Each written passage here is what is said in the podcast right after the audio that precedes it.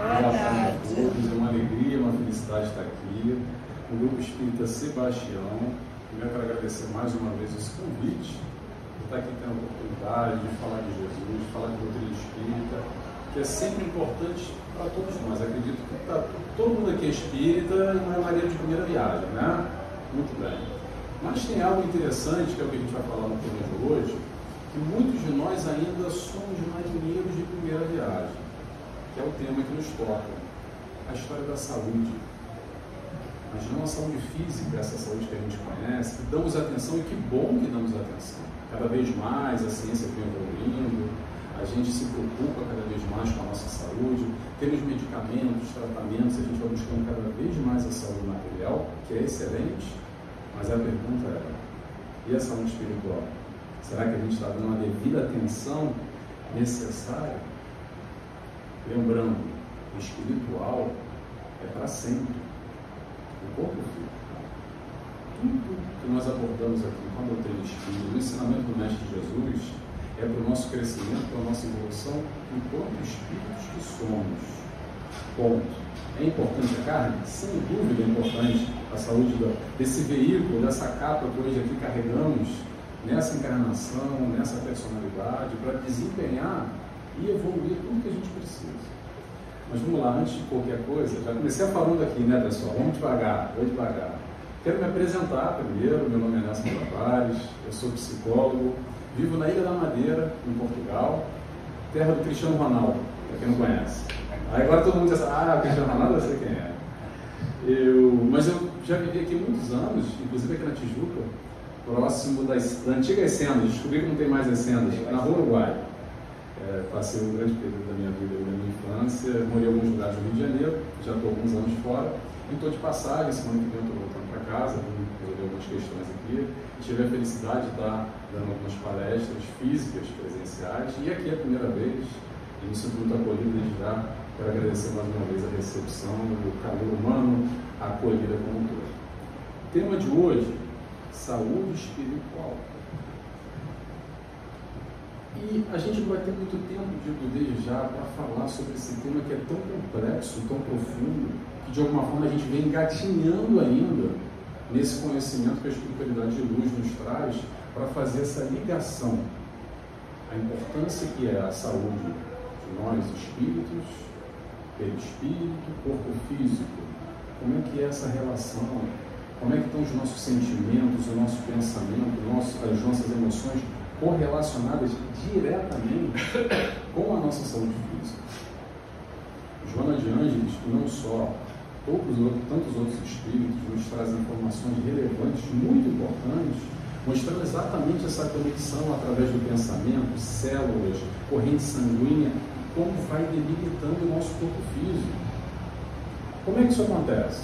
Vou dar um exemplo agora aqui bem, para a gente pensar aqui, ver se alguém se identifica com essa questão. Vamos lá. Eu vim de metrô, tá? Vou criar um exemplo aqui. Eu vim de metrô. Aí dizendo, dizendo vamos imaginar que na caminhada do metrô para cá, eu sem querer pisei num bueiro. E aí nessa que eu pisei no bueiro, meu joelho senti um pouquinho, aí, ai, senti o joelho, vim caminhando, mentira, tá gente, ficou bem. Mas está tudo bem, vim para cá, subi a escadaria aqui, que é uma escada longa, está tudo certo. Aí, passado dois dias, ainda estou dormindo mal, estou sentindo o joelho, eu tomei um, relaxante muscular, talvez, ou aquela tensão. Passado um pouco, mais um tempo, tem mais uns dois dias, de repente eu vou buscar um médico, que aí talvez vai ver se foi uma luxação, uma torção, talvez vai tirar uma chapa, um raio-x, talvez possa me imobilizar aquela região, receitar uma fisioterapia específica eu vou tratar essa questão. Mas mais tarde, provavelmente eu vou melhorar o joelho. É mais ou menos isso que a gente faz quando temos um problema físico. Acho que todo mundo se identifica de alguma forma. Agora vamos lá. Um outro exemplo. Chegando hoje lá em casa, eu tive um problema com aquela pessoa. Todos nós aqui, a gente pode fazer esse exercício também. Com aquela pessoa normalmente que já tem um histórico de problema aquela pessoa que não tira do cérebro, aquela mãe, aquele marido, aquele filho. E aí teve aquela confusão e a gente esquentou a cabeça, ficou chateado, às vezes até levou um de voz, um brigou com o outro, não foi legal. Cada um ficou chateado um por um lado, o outro por outro, a coisa não foi, não foi bem. E a gente foi dormir. E nessa que a gente foi dormir, a gente não dormiu muito bem, porque aquilo bateu forte, a pessoa nos magoou, a gente magoou outra pessoa também sem querer. E passado dois dias ainda continua isso aqui dentro. A gente ainda está mal, a gente ainda está brigado, não conseguimos de alguma forma equalizar aquela questão. E aí que vem a pergunta: o que, a gente faz nesse momento? Será que nós buscamos dar atenção a essa saúde, os nossos sentimentos, a saúde mental, a nossa harmonia, o nosso equilíbrio, como nós nos preocupamos ainda bem com o organismo físico? Ou será que a gente vai lá e bota na gavetinha, guardando?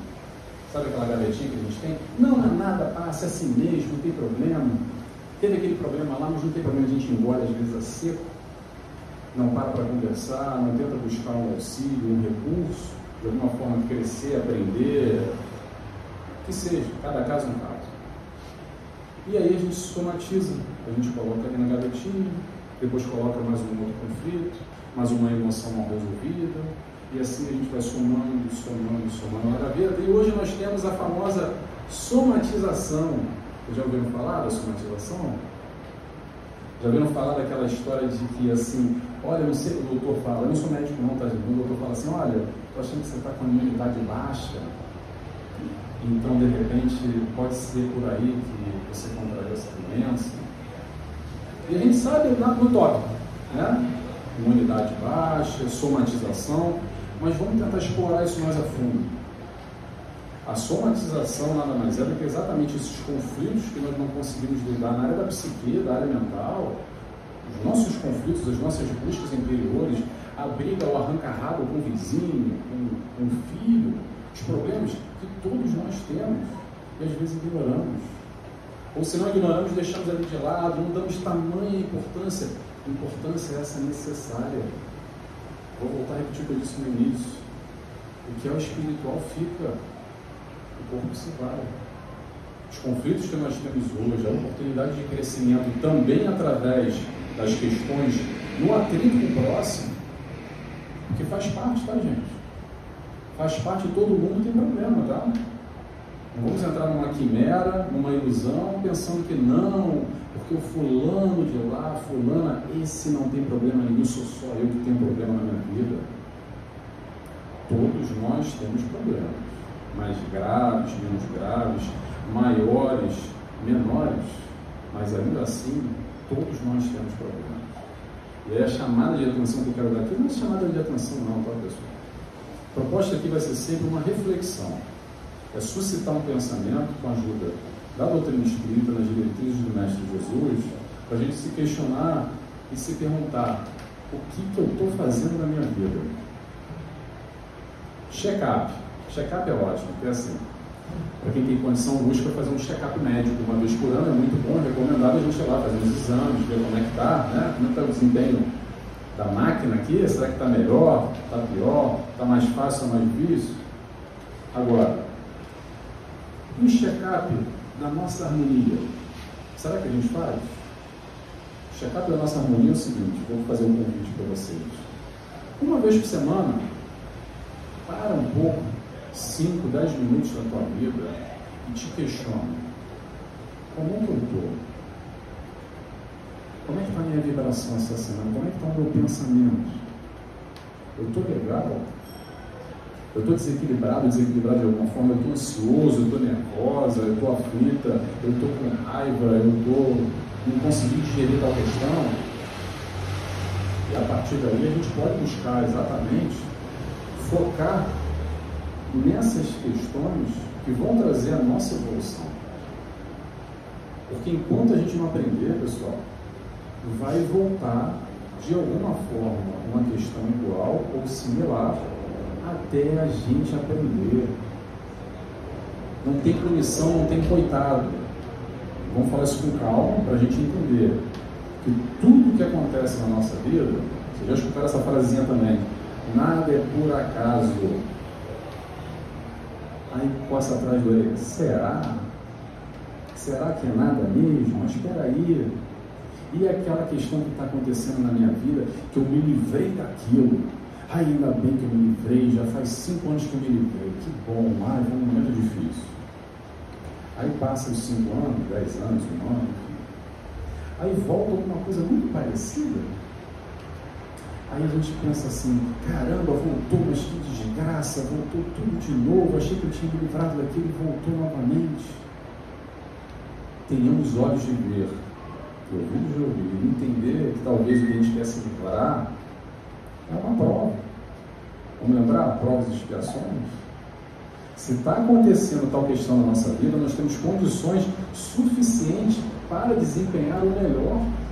Porque, que nem a prova da escola, a gente já estudou, é o momento de sentar e fazer.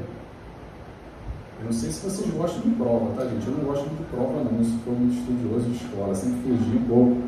Mas a vida vai nos dando as oportunidades, exatamente conspirando ao nosso favor, assim, ou melhor dizendo, oportunizando tais questões que às vezes a gente está fugindo, correndo ou pendurando na conta. Pendura aí para a próxima encarnação, sabe? Muita gente faz isso. Deixa para depois, agora não, é o momento. Pô, mas nesse momento agora, não estou em condições, não estou preparado, não estou preparada. Daqui a pouquinho. Que pouquinho é esse? Às vezes a vida vai nos olhando de volta a oportunidade, colocando mais uma vez na nossa frente para aprendermos, para crescermos. E é isso que a gente vem aqui reunidos estamos com a doutrina espírita para entender um pouco desse além. Não além do plano espiritual, não. É aqui, hoje, agora. Muita gente confunde doutrina espírita acredita que, ah, não, eu vou lá para ser bonzinho, sabe? Para aprender a ser boazinha, porque aí, quando eu desencarnar, eu vou ter lá um lugar no plano espiritual, no nosso lar, garantido pouco aquela história de céu, sabe? A busca da realização da vivência, do aprendizado é aqui, agora, hoje. Não vou passar pano e dizer que está fácil, tá, tá, não está fácil para ninguém. Mas ainda assim, dentro das dificuldades, é que a gente vai crescendo e evoluindo também. Não encarnamos um mundo de provas e expiações com todas as dificuldades que estão aqui ao nosso redor, que é um assunto comum, normal. A gente chega aqui no centro espírita e não tem como falar sobre a violência, sobre as dificuldades. Agora, o medo que vai chover, como é que a gente vai sair, porque alaga tudo. E aí, um horário da palestra é mais complicado que as pessoas não vêm ao centro espírita porque tem medo, porque está complicado. Tudo isso faz parte. E às vezes, muitos de nós sem se aperceber, muitos espíritas, nós, eu estou chamando, quando eu falo nós, é que eu me incluo também, tá, gente? Não estou aqui para dar lição para ninguém, não, longe disso.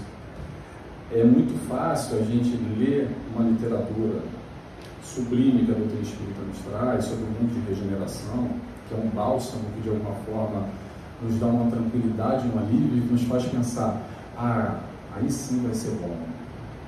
Ok. Mas a pergunta é, Será que esse pensamento não está, não está de alguma forma nos paralisando, nos trancando em casa, fugindo de vivenciar aquilo que a gente necessita vivenciar agora? Eu canso de repetir isso, eu vou falar. Ninguém caiu da boca da cegonha e nasceu aqui no Rio de Janeiro.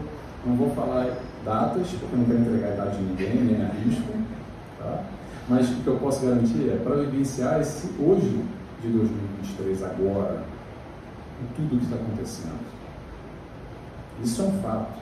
Agora, se a gente vai interpretar isso de uma forma, ah, eu não mereço, ah, não vejo a hora logo de ir embora, o que, que eu estou fazendo aqui, ah, não, quero desencarnar logo, e que sabe, tomara que eu um, um mundo melhor na próxima encarnação, ou então a gente vai levar de uma forma positiva, entender que é, realmente tem alguma coisa aí para aprender que eu ainda não aprendi.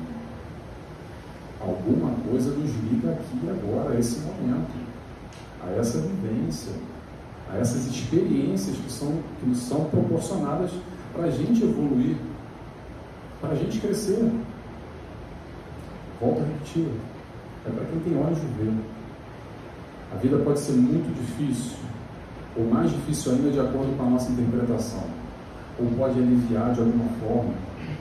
Quando a gente se sustenta, eu acredito que essa busca de nós aqui, que está na doutrina, para nos dar essa base, essa diretriz, não é para virar, entrar no, no plano espiritual, no nosso plano da vida e ter um cantinho garantido, não. Mas é para dar essa sustentação para encarar os nossos desafios lá na rua. Não é para ser bonitinho espírita dentro do centro espírita. É para quando a gente for lá para casa, tiver um problema com esse que a gente, cada um pensou aqui, um, um familiar, normalmente é o familiar, tá gente? Aquele que tem, sempre tem um atrito, tem uma história complicada, é para nos fortalecer para lidar com isso. Lá no trabalho, na rua, com todo esse entorno. A busca da saúde vai muito além do que esse corpo físico e essa análise, às vezes, muito, muito pobre que a gente faz. Ah, não, estou bem, eu fiz os exames lá de sangue, pronto, fiz o cardio, etc e tal, está tudo certo comigo, eu estou com saúde. Será? Porque às vezes o corpo físico, a lata, está tudo em ordem, mas aqui dentro, como é que está a cabeça? Como é que estão tá as nossas emoções? Como é que estão tá os nossos sentimentos? Como é que está o lidar nesses conflitos que acontecem no nosso dia a dia? Eu trouxe uma frase aqui da Joana Diante que eu quero ler para vocês. Abre aspas para Joana, tá? Saúde é uma conquista interior que se reflete no corpo como resultado da harmonia íntima. Vou repetir? Saúde é uma conquista interior que se reflete no corpo como resultado da harmonia íntima. Pergunta: como é que está a nossa harmonia íntima?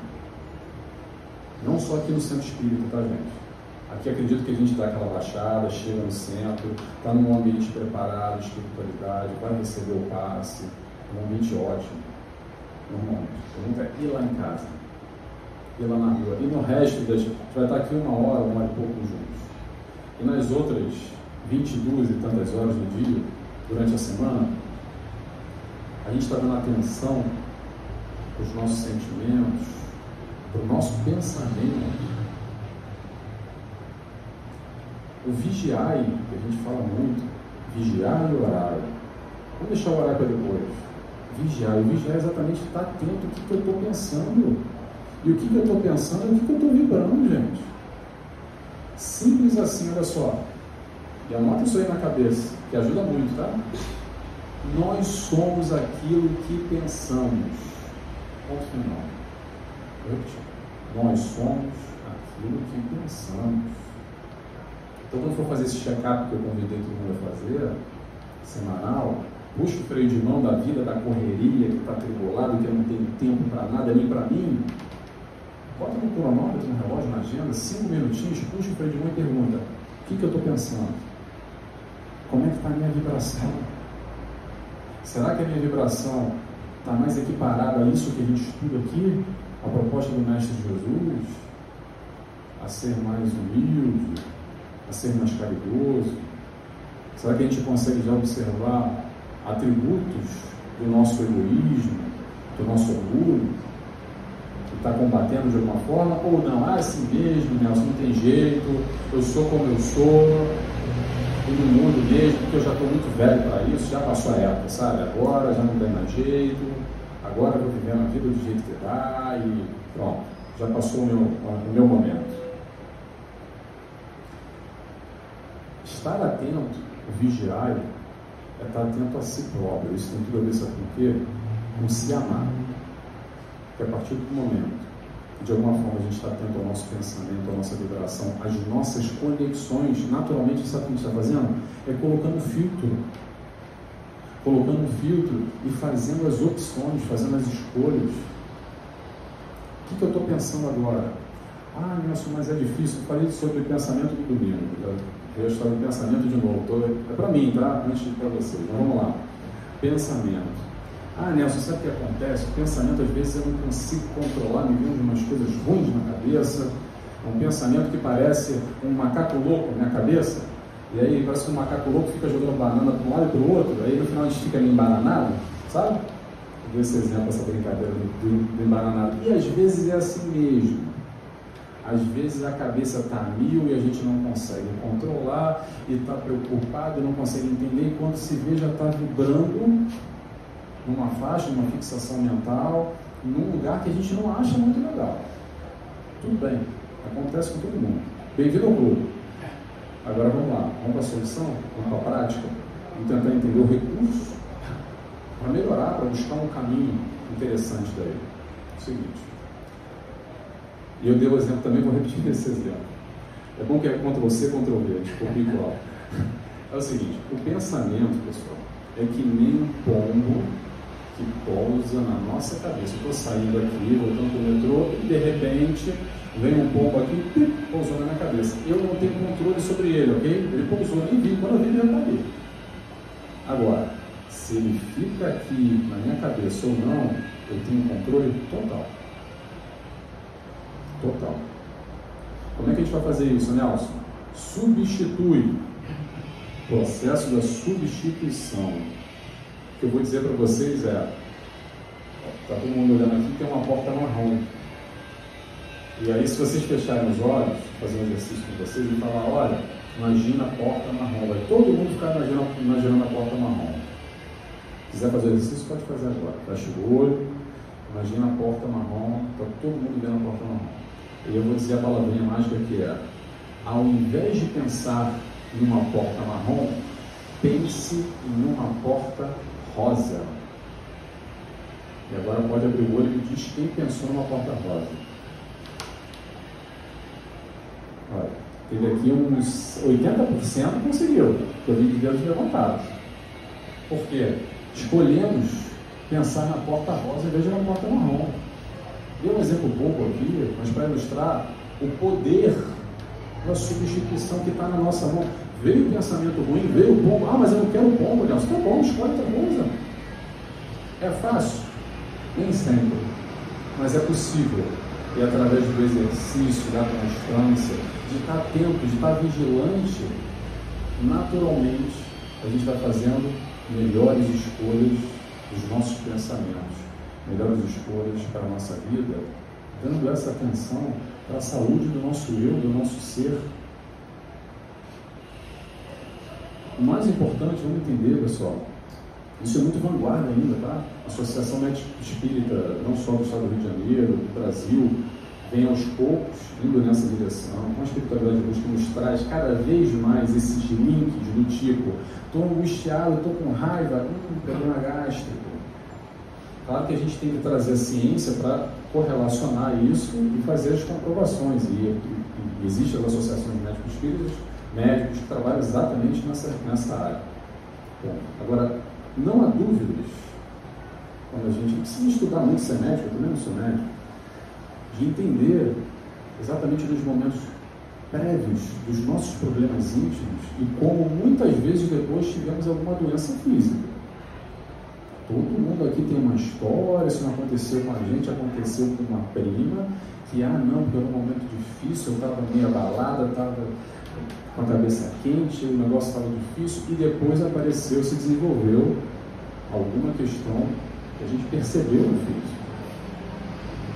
Joana de Anjos nos fala muito sobre isso.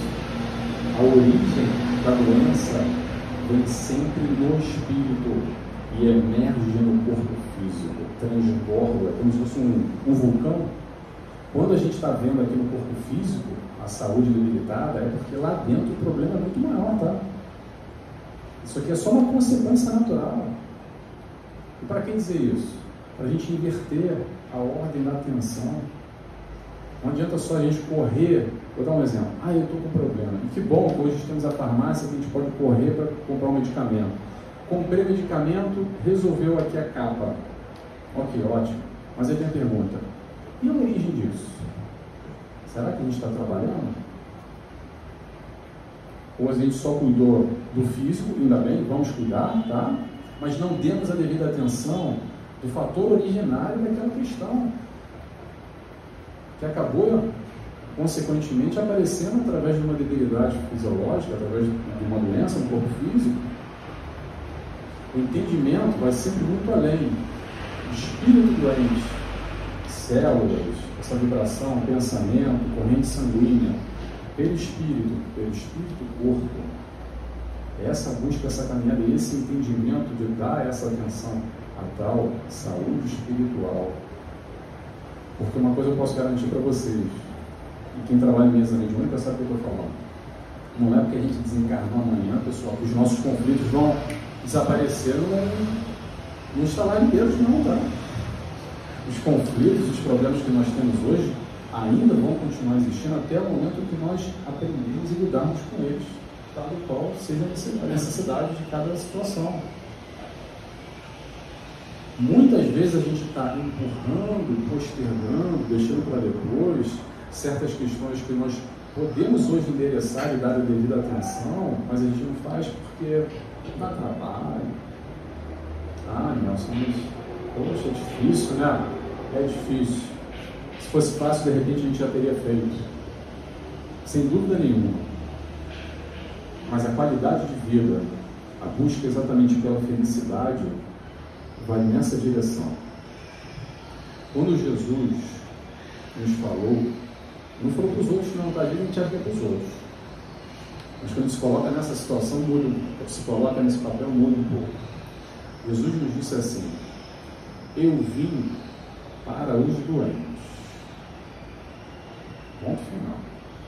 Agora interprete cada um como quiser. Será que os doentes são os outros? Ah, eu sei, aquele lá, aquela, ah, aquela é doente. Ah, não eu estou bem. Aquela está cheia de problema. Fácil, fácil, fácil a gente apontar o problema dos outros e dizer, ih, aquela ali, problema outra. Traz a lista aí, ó. Senta aí, vamos tomar um café, passa um cafezinho, bolinho, que eu tenho muita coisa para te falar. E os nossos problemas? Quando a gente senta e fala assim, tá com problema? Não, não, tá tudo bem. Tá tudo bem mesmo. Se estiver tudo bem, ótimo. Tá? Mas o entendimento, pelo menos eu me coloco nessa situação, que eu acho que vai um pouco além, é se colocar sim como doente, como aprendiz, se colocar e entender que se Jesus veio para os doentes e para mim a mensagem do Cristo faz sentido, me ajuda, colabora na minha felicidade, no meu hoje, no meu eu, tudo isso que a gente está falando, opa, doente sou eu, primeiro da fila, Talvez a gente possa assim até ajudar trabalhar um pouco com humildade também, porque é fácil a gente estufar o peito, né? A gente falou de pombo na cabeça, mas o peito fica logo nem um peito de pombo, né? Cheio assim, sou melhor que todo mundo, quem é o outro? A gente aponta o dedo e mostra que está todo mundo errado, eu estou melhor, aí a gente entra nessa comparação com o vizinho, com a vizinha, com o rapaz de trabalho, com aquela outra, com o familiar, porque ela está mal, olha lá, eu já sou espírito, eu já consigo fazer a caridade, eu já faço isso, eu já faço aquilo outro, e, tá, tá, tá, e a gente entra nessa comparação que eu vou dizer para vocês uma coisa, pessoal. Se é para comparar algo, vamos comparar sim, mas sabe o que? Nós, conosco mesmo. comparação não é com o outro. Está cada um na sua caminhada com as suas dificuldades, na sua correria, no seu dia a dia, na sua vivência. Agora, a graça da brincadeira aqui da comparação é nós olharmos para o nosso hoje e comparar com aquilo que a gente já foi lá atrás, alguns meses, alguns anos, e entender que sim, crescemos, desenvolvemos conquistas, valores, e é para isso que a gente está aqui, desenvolver intelecto e moral, aprender a amar. A proposta do Cristo inteira, se a gente for passar régua, é amor. Só isso. Claro que a gente vai nos meandros e com as nossas dificuldades, claro. Quando fala que é para amar alguém que a gente se dá muito bem, um filho que a gente gosta, um grande amigo, é fácil. Agora, quando fala que é para amar os inimigos, aí, opa, pera lá, Jesus. A gente vai devagar aí, você vai amar inimigo, eu não estou entendendo muito bem. O processo do amor, o entendimento do amor é amar a Deus sobre todas as coisas. E o próximo, como a ti mesmo. E quem é o próximo? Próximo somos nós aqui no Santo Espírito e não só. Saindo, todo mundo vai sair, todo mundo que a gente cruzar na rua. E dando um foco especial a quem está lá em casa. Porque se está lá na tua casa, normalmente precisa desenvolver demais o amor. Normalmente na família a gente vai ter membros que vão dar toda a estrutura, o suporte para essa caminhada, ambos, um ao outro, com suas dificuldades, encarnando juntos, no seu familiar, no mesmo período. Maravilha. São espíritos afins. Mas também temos espíritos não tão afins assim, encarnando juntos também. Exatamente aqueles que a gente briga hoje em dia, que a gente não fala, bloqueia no WhatsApp, toma ódio, raiva. Nem fala o nome da fulana que eu já me a cabeça. Para para ter atenção na vibração aí, tá, gente? Porque senão a encarnação que vem, ó, juntinho, misturado na casa da família, tá? Não estou agorando ninguém, não. Estou só dizendo exatamente a realidade retratada tal e como ela é. E não é à toa que dentro do seio familiar nós temos membros que a gente se dá muito bem, é um amor natural, uma coisa gostosa e, e bate a sintonia. E a gente tem aquele outro lá que, ah, não, não consigo, ah, só no Natal mesmo e eu lá vem pela cozinha, eu passo pelo canto, eu não quero nem trombar. É ou não é amorosamente por aí? Alguém está se identificando aí com os exemplos? Vamos entender essa dinâmica, pessoal. Quase que assim, vamos entender qual é a música que está tocando para a gente dançar conforme ela. Se adequar. Sempre com a doutrina espírita que nos auxilia a esse entendimento mais profundo, a esse entendimento na direção do amor. Porque através do amar ao próximo, amar aquele que nós já gostamos naturalmente, temos essa frequência, essa sintonia gostosa, boa, essa troca de tudo, os valores, crenças, e também, ou principalmente, amar aqueles que não têm nada a ver conosco. Amar aqueles que a gente fala A e está dizendo B. Que parece que a gente está falando chinês e está entendendo russo. Sabe? Não, esse aí, nem pensar. Tudo bem, vamos lá.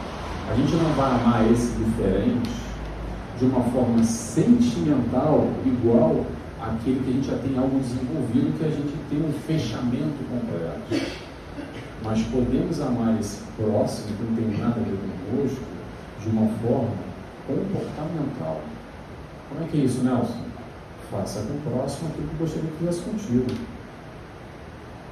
Se já está fazendo assim, check.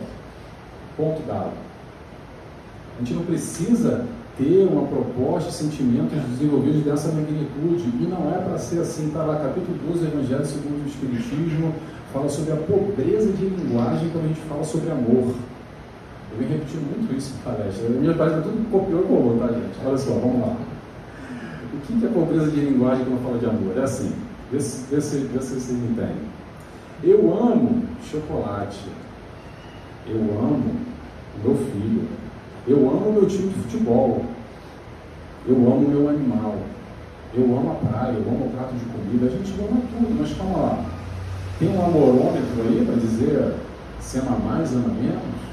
Essa palavra amor ainda é muito complexa para a gente entender a profundidade dela e a representatividade que ela tem nesse sentido. Ah, então quer dizer, Nelson, que amar chocolate não é amar chocolate? Claro que é. Tudo isso é amor. E não só, e muito além. Então, vamos entender o amor também dessa forma comportamental, sendo o outro fazendo aquilo que gostaria que fizesse consigo. Como o Mestre Jesus nos deu, nos deu exemplo, aclamado por muitos e perseguido. Vamos lembrar quando ele entrou em Jerusalém, montado num burrinho, e a multidão ao seu redor, e no final, como ele terminou, um, dois ali, se desvivando, sozinho, sendo perseguido apedrejado, crucificado, daquela forma que terminou. E aí? Qual exemplo ele deixa? Apesar de tudo, ele vira no momento final e fala: Pai, perdoa os irmãos que não sabem o que fazem. Tem atitude de amor mais sublime como essa do que aqueles que estavam ali perseguindo, maltratando, chicoteando. Ainda assim, o amor está com ele, não está com o outro. A proposta que Jesus veio aqui nos ensinar é amar. Então, se teve gente que jogou flores para ele e aplaudiu, ou se teve gente que jogou pedras e o crucificou, isso tão pouco importa. Porque ele veio para fazer o que ele tinha que fazer e fez. O externo só foi a maneira que ele aprendeu a lidar e passar as parábolas, as histórias daquele momento, para exemplificar a proposta de amor que a gente tem tanta dificuldade de entender, utilizando os recursos do momento, conforme a caminhada com os apóstolos, e era normalmente exemplos é, de esfera rural, do deserto, dos animais, exemplos agrícolas, que era aquele contexto, aquela visualização que ele tinha ali. Mas não ficou ali, a gente pode adaptar isso para a realidade de hoje em dia.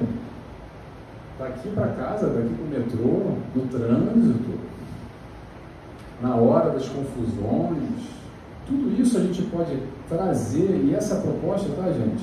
Muitos de nós também ficamos com Jesus no livro, contemplando, adorando, que é ótimo, também faço, tá? Aquela coisa linda, que poxa, que história linda, como se fosse uma novela bonita que a gente guarda no coração, com muito carinho, fala, ah, aquela novela é tão boa, ah, a história de Jesus é tão bonita, tá bom, mas a pergunta é, e a prática? A ideia não é para ficar na história bonita não, tá? Ver história bonita, a gente vê a novela, vê o Netflix, está ótimo também. Mas é para trazer um exemplo para o nosso dia a dia, para as nossas questões. Para o momento do arranca-rabo aí com a pessoa, com um parente, com um vizinho, com um colega de trabalho, não tão colega assim, aquele que a gente sabe que fala mal de nós pelas costas, que de alguma forma já teve uma briga lá atrás e a gente não perdoou. Sabe a história do perdão? Vamos lembrar o que é caridade? Caridade, benevolência para com todos, indulgência para com os erros alheios e perdão das ofensas. Será que a gente está conseguindo perdoar esse irmão, essa irmã, ou esse não tão chegado assim?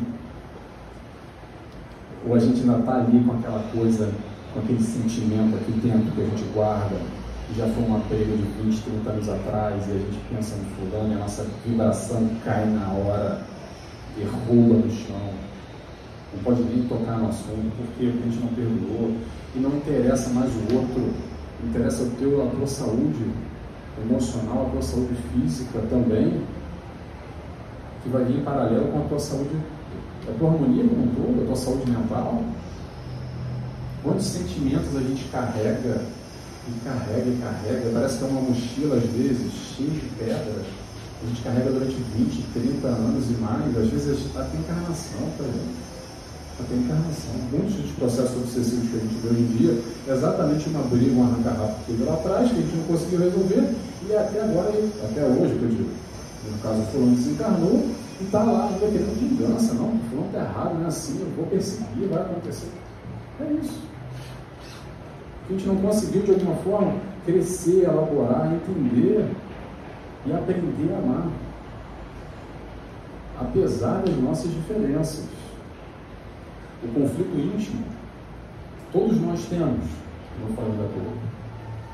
O que cabe a nós agora é, ou eu finjo que eu não vejo, é assim mesmo, boto na gaveta, às vezes a gaveta está cheia, vai somatizando e vira uma doença física ou então eu posso eleger, posso fazer o esforço para eleger e buscar ser melhor. Buscar lidar com essa questão que de alguma forma me aflige hoje em dia, que de alguma maneira eu não consigo elaborar ainda. Buscando essa vertente da humildade, combatendo o nosso egoísmo, buscando a caridade, combatendo o nosso.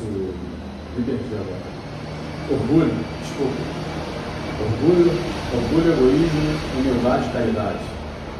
O inverso, perfeito. Faltou a palavra.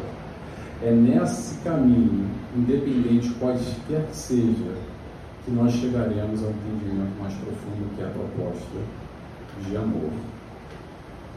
Nós estamos aqui no meu espírito onde a gente vai sempre falar de Jesus, a gente vai falar de outro Espírito, a gente vai falar de amor. Mas olha só, não precisa ser cristão para amar, não, tá? Isso para mim aqui, imagino para todos nós, faz muito sentido, mas para muita gente nem é cristão já aprendeu a amar muito mais do que o Nelson.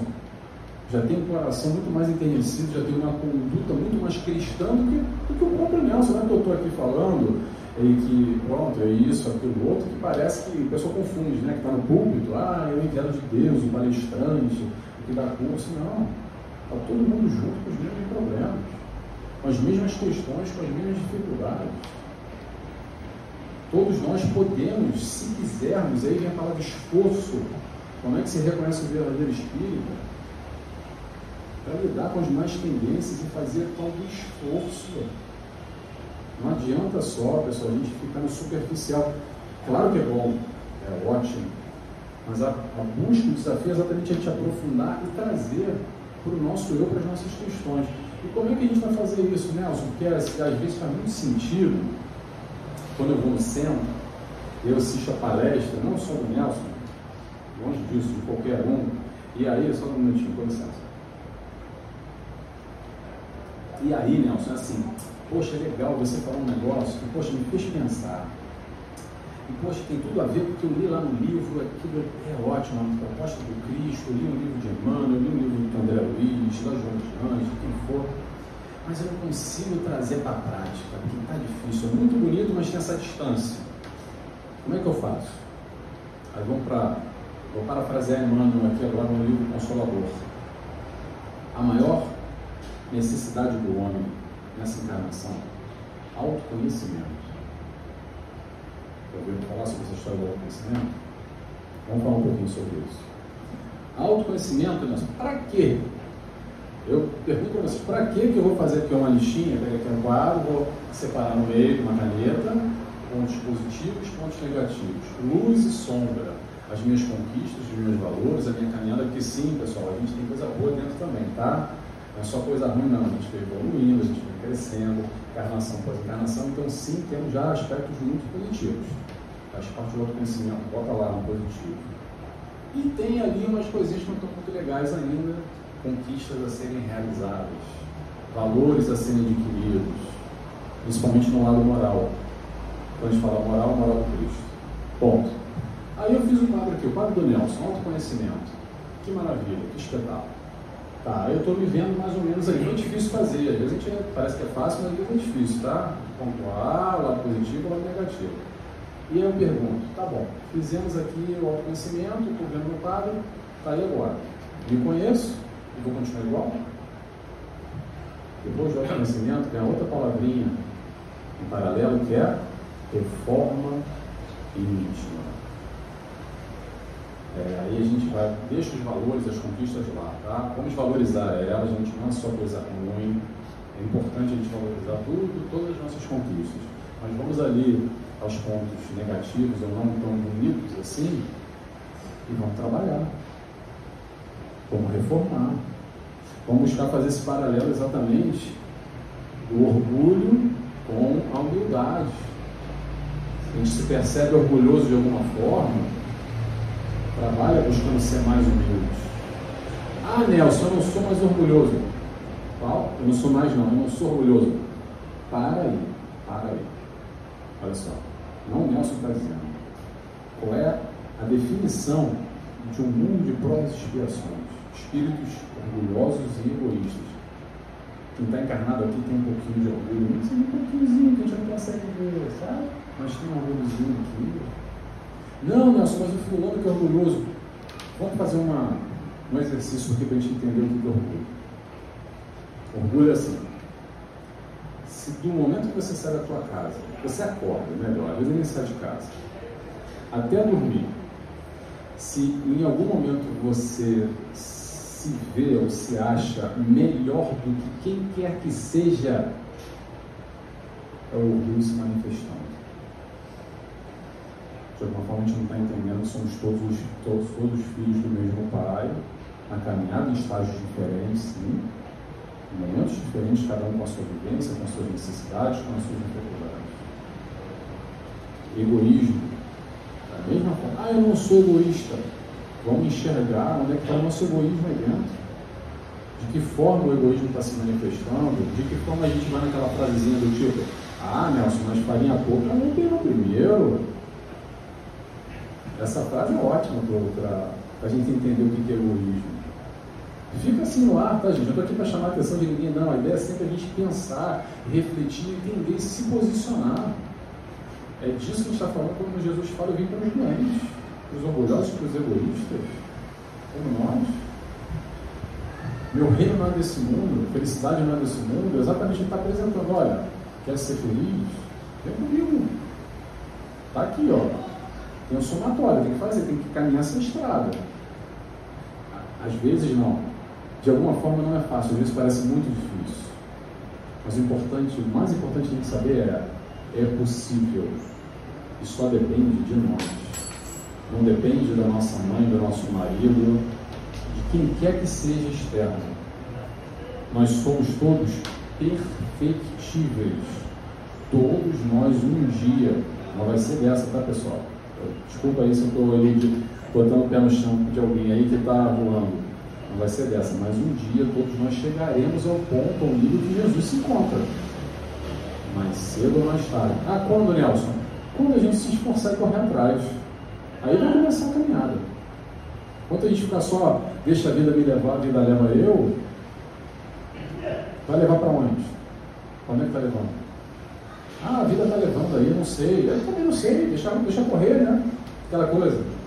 Fica na correnteza, a correnteza vai levando. Pode ir para um lado legal, mas também pode ir para um lado que não é tão legal.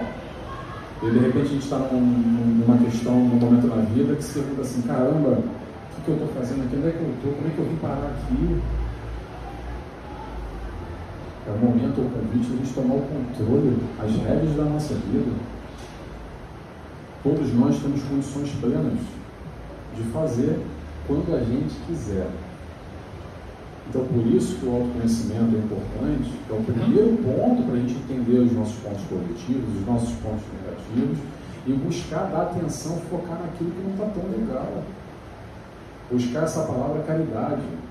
Jesus não fala de caridade em momento algum nos evangelhos, mas fala de amor.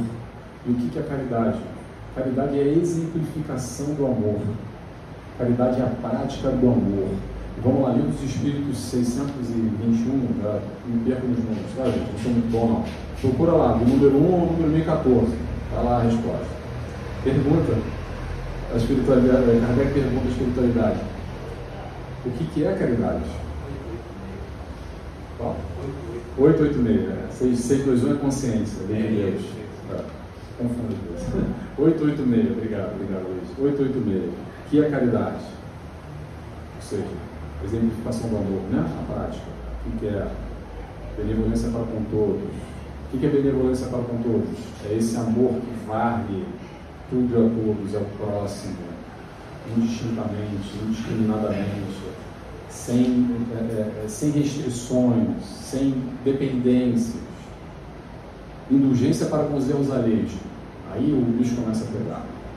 O que é indulgência para os erros alheios? É tudo aquilo que a gente vê que o outro está fazendo de mal, e muitas vezes ele está nos fazendo mal, mas é a compreensão, é entender que ele, esse irmão, como eu, é imperfeito, e por ser imperfeito, erra, pisa na bola, magoa, às vezes mesmo amando, ele decepciona mais ainda e bate forte, e dói mais ainda e às vezes traz muito sofrimento. Mas ao entender que esse irmão, esse espírito, também é orgulhoso, também é egoísta como eu, então, sim, eu tenho benevolência para com o erro dele. Eu vou entender que ele erra, mas ele está na caminhada querendo acertar. Pelo menos a nossa busca, acredito que deveria ser essa. E aí o perdão, para complementar. Perdão para com os erros alheios, perdão para o próximo, é exatamente esse que nos magoou, e que está lá desde a oração que Jesus nos ensinou, essa história de perdão. Perdoai para ser perdoados. O tempo inteiro nos fala de perdão. Esse assunto perdão é um tema é, recorrente, top 10 em palestras de doutrina espírita. Você vai sempre ver essa história de perdão, seminário, congresso, dá para falar anos e anos e anos e anos de perdão, e ainda assim é difícil demais. Porque fala muito do nosso íntimo, do nosso eu, e essa dificuldade que a gente tem. E perdoar também é aprender a amar, tá pessoal? Perdoar também é aprender a amar. Kardec nos diz: fora da caridade não há salvação. Vamos lá, vamos buscar essa frase aqui. E a gente ainda não entende muito bem essa história da caridade, porque pensa na caridade muito com das esmola, ajudar aquele que está com dificuldade, e poxa, que bom que eu sou, olha o peito de novo bom agora, que bom que eu sou, né? Eu estou fazendo caridade agora, sou caridoso, aprendi lá no centro, Kardec me disse, já peguei aquilo, agora virei caridoso. Pronto, check pessoal. Vamos entender que aquele irmão necessitado, que você está indo de encontro a ele, ele vai receber tudo aquilo que ele necessita, com ou sem você. Não tem nada a ver com a gente. Ele vai receber. Então vamos inverter isso e entender que é uma oportunidade nossa para nós irmos de encontro a esse irmão que necessita do nosso auxílio, da nossa ajuda, para assim aprendermos a amar. Porque se a gente desencarnar amanhã, ele vai receber igual a ajuda que vai receber, a espiritualidade vai, de alguma forma, apresentar e colocar para ele aquilo que ele necessita, como sem você. Então o entendimento é a nossa oportunidade de ir de encontro a esse irmão para desenvolver a caridade. E a gente não está falando de esmola, vai muito além disso. Quando fala caridade, às vezes, sabe o que é? É no ônibus ou no metrô, sabe aquela pessoa chata, às vezes, fala, ah, mas essa senhora vai ficar falando no meu ouvido, mas às vezes é um momento que você dá para ela 10, 15, 20 minutos, ela está abrindo o coração, porque ela está ali, ó, uma panela de pressão, não está se aguentando. Às vezes, você nem sabe, ela está prestes a cometer um suicídio, já não aguenta mais. Às vezes é estar do lado de uma pessoa e conversar, não é só aspecto material, é auxiliar dentro do possível. Resumindo, a busca da caridade nesse encontro com o próximo é tudo que eu posso hoje fazer para ajudar alguém é ser caridoso. Se, se a senhora está aqui na minha frente e ela não consegue levantar a cadeira, eu tenho capacidade hoje, meu físico, permite para a fazer assim para ela, eu estou ajudando a ela, eu estou sendo fazer algum movimento de caridade. Simples assim. A busca de ser caridoso e a busca do autoconhecimento não é só para a gente ser naquele momento específico caridoso, quando a gente entrega a quentinha no centro espírita, quando a gente faz o trabalho voluntário, é ser caridoso na vida para com tudo e para com todos. Quando a gente está predisposto a isso, a espiritualidade vai nos proporcionar à nossa frente diversos momentos para a gente ir lá e fazer como a história do autoconhecimento. Não é só para ler um livro aqui de autoconhecimento, fazer um retiro espiritual e, ah, e agora eu me autoconheço. Não, é uma proposta de vida, uma leitura constante. Essa história do vigiar e estar tá atento a você, aos teus sentimentos, ao teu pensamento, a tua harmonia. Estou bem, não estou bem, peraí, como é que eu posso melhorar? Tem auxílio, tá, pessoal? A gente não está sozinho, não. Tem auxílio profissional, tem auxílio das casas espíritas, atendimento fraterno às vezes para a gente dividir, compartilhar, e tem às vezes a informação, a informação que liberta. Sabe essa informação que liberta? Quantos de nós chegamos à doutrina espírita em processos complexos de dor, de sofrimento, de mediunidades descontroladas, desregradas e, e processo obsessivo, o que é que seja, e chegar à doutrina após o acolhimento, como essa informação nos libertou de tanta dor, de tanto sofrimento que nós, às vezes, estamos caminhando, viemos caminhando já durante anos e anos e anos. A leitura da saúde vai sempre nessa direção. Saúde mental, saúde espiritual. Eu vou voltar a dizer que eu disse no início. O espiritual é o para sempre. A minha ideia aqui hoje é exatamente suscitar um pensamento, trazer uma reflexão, para a gente se questionar o quanta atenção eu estou dando para a minha saúde espiritual, para o meu eu, para as minhas emoções, para a minha saúde mental, para a minha harmonia. Mapeia, identifica o que, que te tira do sério hoje, o que, que tira teu chão, qual é o teu gatilho. A gente tem gatilhos negativos e gatilhos positivos, mas o gatilho negativo quem é a pessoa, qual é a situação que você assim, ó, se perde. Dando para evitar, talvez seja uma solução, ou talvez não. Tem que avaliar caso a caso, entender. Será que é uma prova que eu tenho que passar? Ou será que aquilo só está me fazendo mal para fazer mal? Então eu não preciso estar do lado dessa pessoa, nesse ambiente, nesse assunto. Isso é uma coisa ótima, gente. Olha só tem assuntos muito sensíveis que a gente tem que reconhecer nesse autoconhecimento, sabe o quê? Não consigo falar de futebol, porque eu perco a cabeça. Ah, não, se falar mal do meu time de futebol, já veio logo. Não, política. Ah, você falou do partido, já me irrito, já me enerva e já pronto. Ou religião, assuntos do tipo. Pegando exemplo, não precisa ser só isso. Ah, eu consigo ver a questão de violência infantil, de violência com os animais, que aquilo me tira do céu. Vamos fazer o seguinte, Vamos selecionando. Tem um assunto de política que você fica bem, opa, o que, que eu vou me trazer além de brigar? Além de eu ficar chateado, subir isso na cabeça. Vai adiantar alguma coisa? Ah, falou de futebol, mas eu era fanático pelo time, eu também sonhei com o meu time. O que vai adiantar? Vai ficar dando murro enquanto de fala? Então, fazer essas escolhas, essas pequenas escolhas na vida, e essas pequenas escolhas que parecem ser insignificantes, tem tudo a ver, sabe com o quê?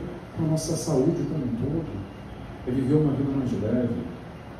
É ir aos poucos se adequando, deixando essas pedras que muitas vezes a gente carrega sem necessidade. Sem necessidade, a gente faz escolhas o tempo inteiro na nossa vida, com que possamos nós escolher pela nossa saúde. Tá bom? Pessoal, obrigado por estar aqui comigo. Tomara que tenha feito sentido para alguém. E só fazer um convite. Eu estou online, bem ativo Procura lá no YouTube, Facebook, Instagram, podcast, tanta coisa, hoje em dia eu até me perco. nt.nelson Tavares. O pessoal está com canetinha ali, nt.nelson Tavares. Eu estou sempre fazendo palestra, programa online de entrevista, tudo espírita, tá, gente? Eu sou psicólogo também, mas é um canal espírita. Então, tem palestra, tem seminário, tem programa, tem bastante conteúdo, estou sempre lá ativo e foi por causa disso que eu parei aqui. Estou hoje aqui, tá bom? Então, me sigam lá se alguém gostou da palestra, o conteúdo que eu estou lá produzindo bastante coisa. Obrigado a todos.